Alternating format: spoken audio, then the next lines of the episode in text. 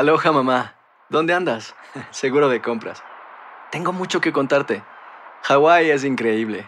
He estado de un lado a otro con mi unidad. Todos son súper talentosos.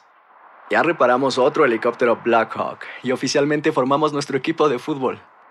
Para la próxima te cuento cómo voy con el surf y me cuentas qué te pareció el podcast que te compartí, ¿ok? Te quiero mucho. Be All You Can Be, visitando goarmy.com diagonal español. Hacer tequila, Don Julio, es como escribir una carta de amor a México. Beber tequila, Don Julio, es como declarar ese amor al mundo entero. Don Julio es el tequila de lujo original, hecho con la misma pasión que recorre las raíces de nuestro país. Porque si no es por amor, ¿para qué? Consume responsablemente. Don Julio Tequila, 40% alcohol por volumen, 2020. Importado por Diageo Americas, New York, New York. When something happens to your car, you might say,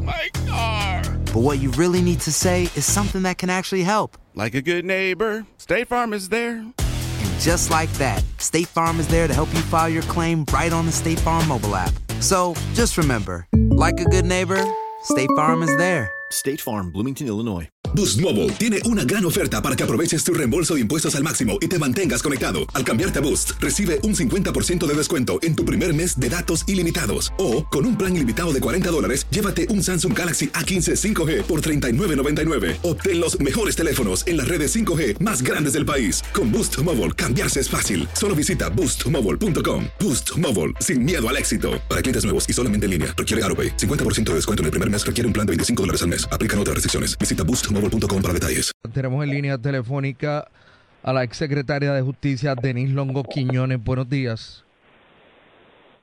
Buenos días, Rubén. ¿Tú me escuchas? Sí, la escucho. ¿Usted me escucha bien? Muy bien. ¿A qué hora le pidieron la renuncia a usted el viernes? Yo recibí una llamada como a eso de las 2 de la tarde solicitándome que se metiera mi renuncia. ¿Y a qué hora usted la sometió? ¿Qué? ¿A qué hora usted la sometió? Yo creo que se sometió un poco luego de las 7 de la noche La, mediante correo electrónico a la oficina del secretario de la Gobernación. la gobernadora establece en la conferencia de prensa que todos escuchamos hace algunos minutos parte de cosas importantes. Ella dice que la destituye o vota por unas intervenciones indebidas suyas en unas investigaciones en las que usted eh, debió haber estado inhibida. Esa es una. Y lo otro sugiere, no lo dice, pero lo sugiere, que en el tiempo en el que se le solicita la renuncia hasta que usted se va, allí prepararon estos referidos en una especie de acto de revancha eh, por, pues, pues, pues me imagino que porque la estaban destituyendo a usted. Yo digo, mm, vamos a empezar por lo primero. Usted escuchó la conferencia, ¿cómo usted se siente?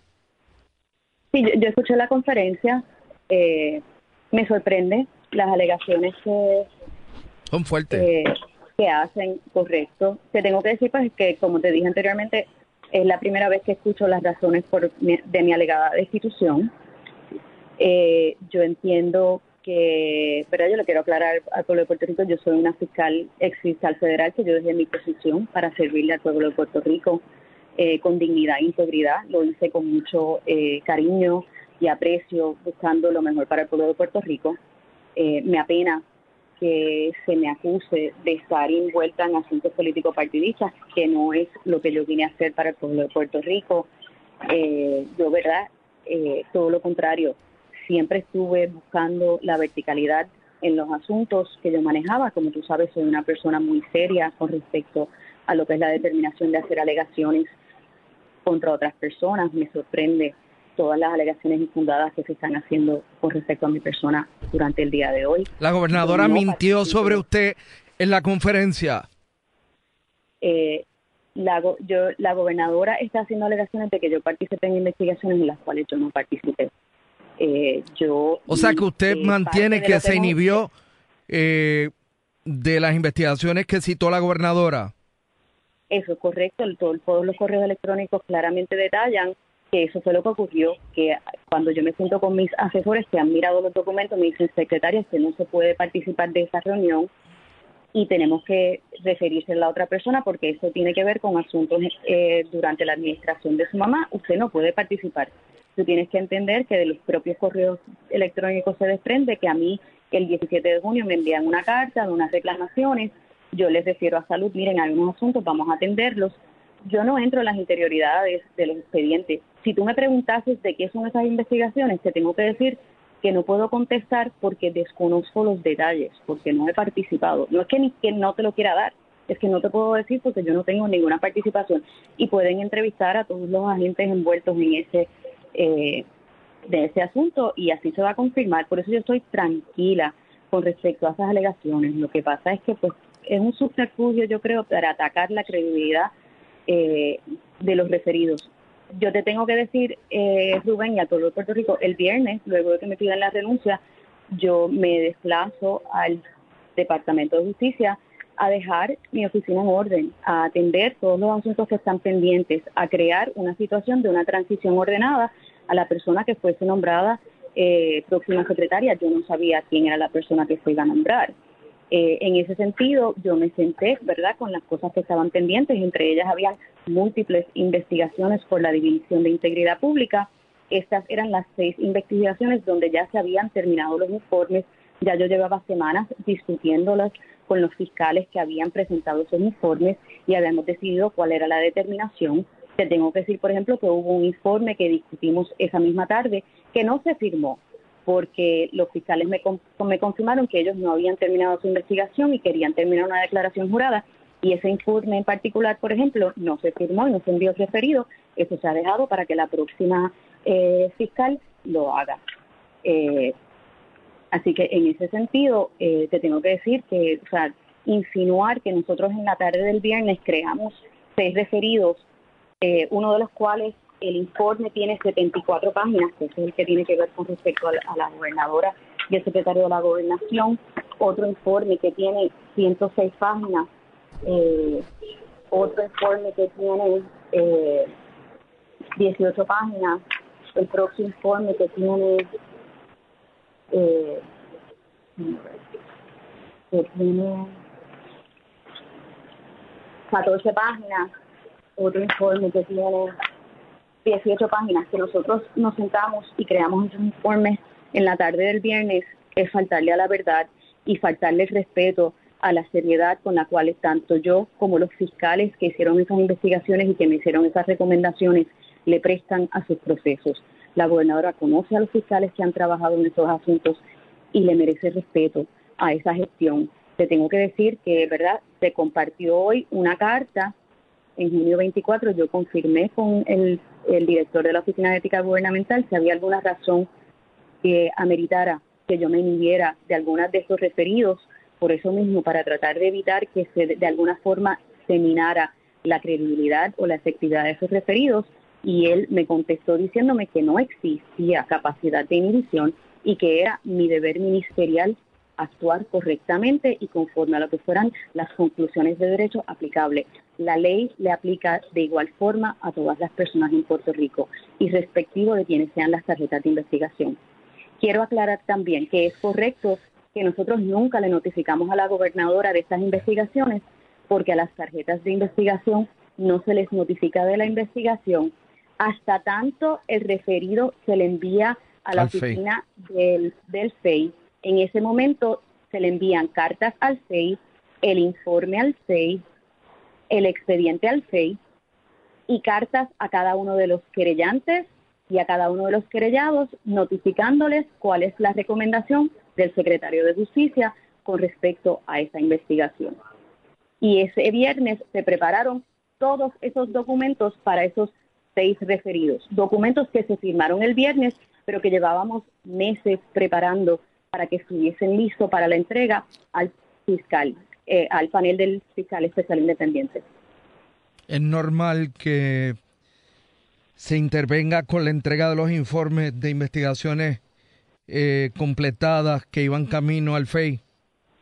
No era mi experiencia, no es mi experiencia que eso haya ocurrido anteriormente.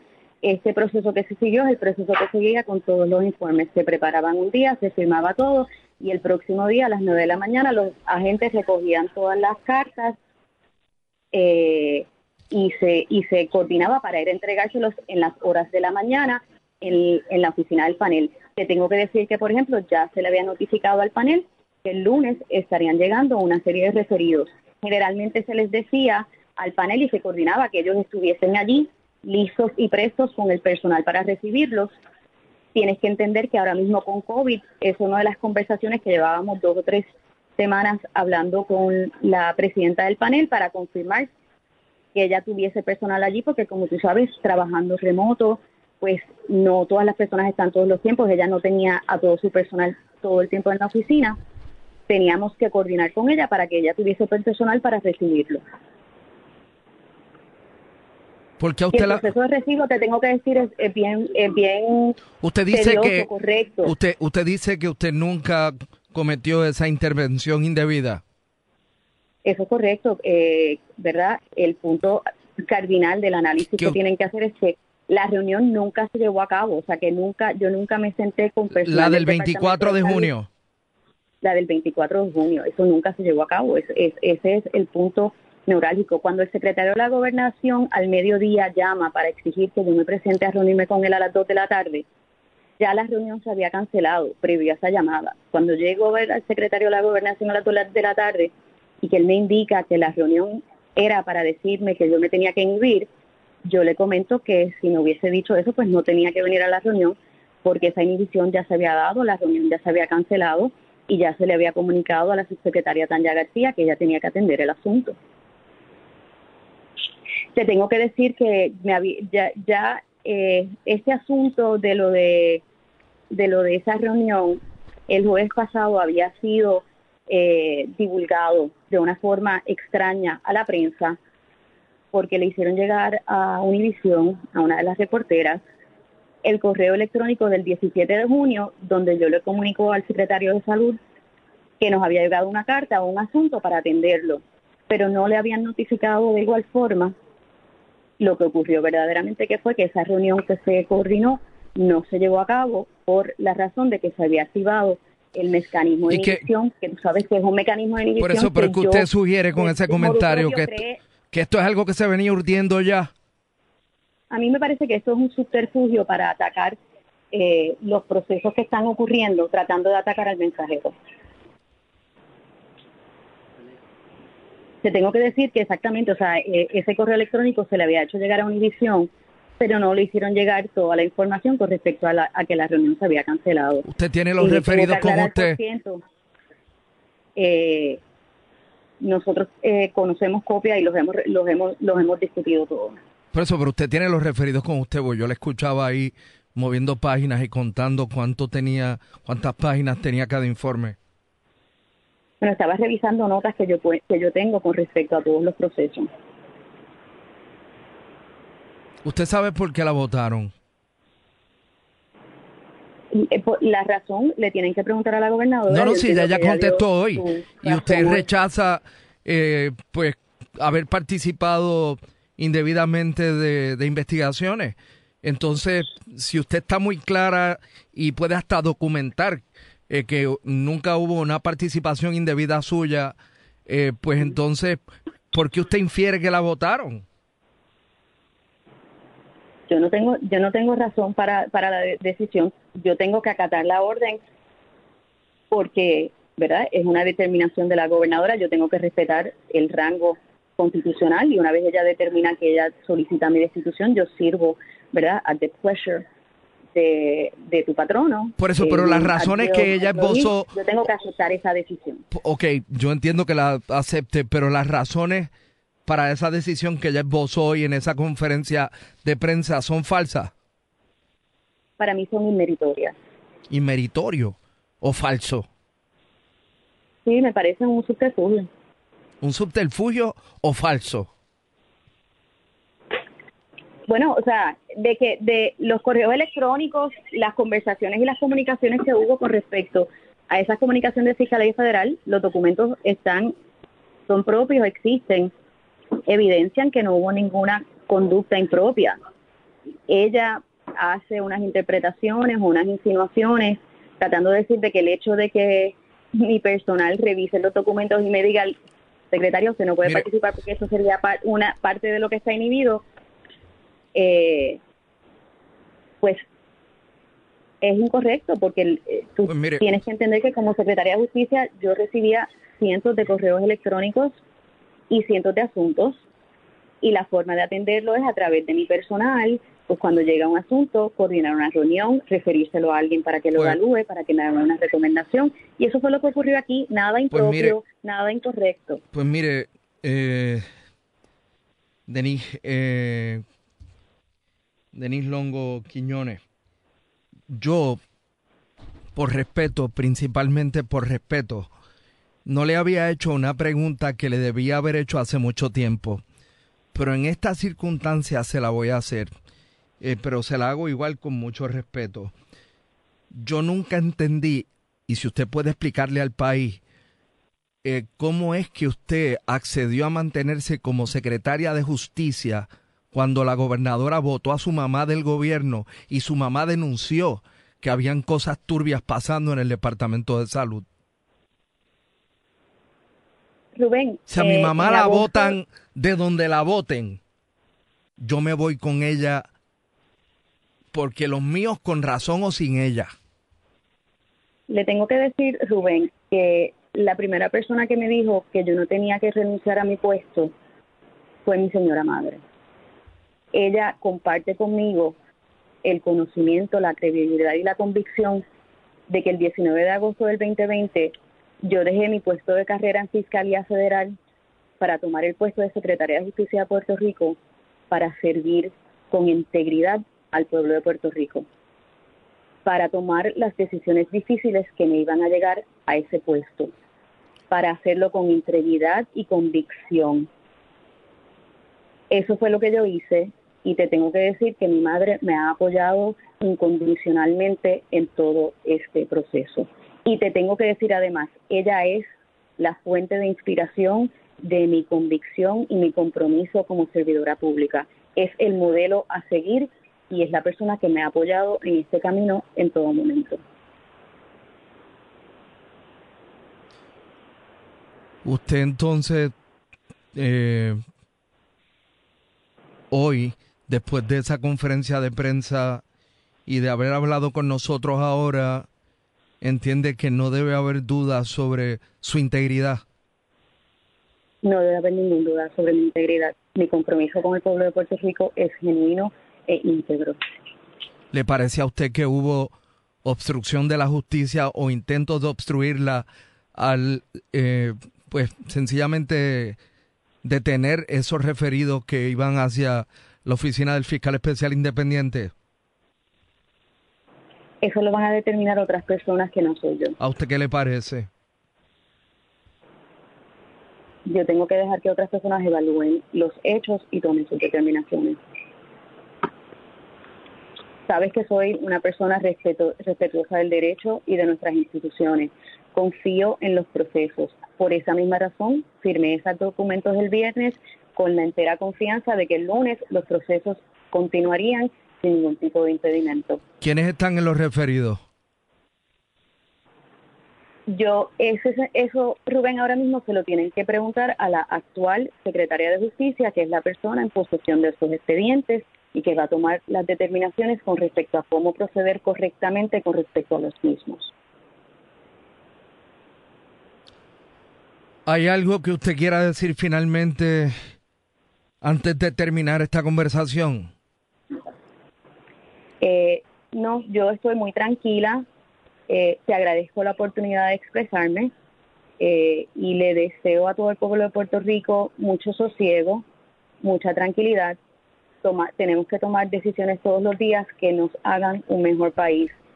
Yo tengo la convicción de que quiero hacerlo y le pido a mi familia, a mis hijos, a mi madre que hagan lo mismo todos los días. Le pido eso al pueblo de Puerto Rico.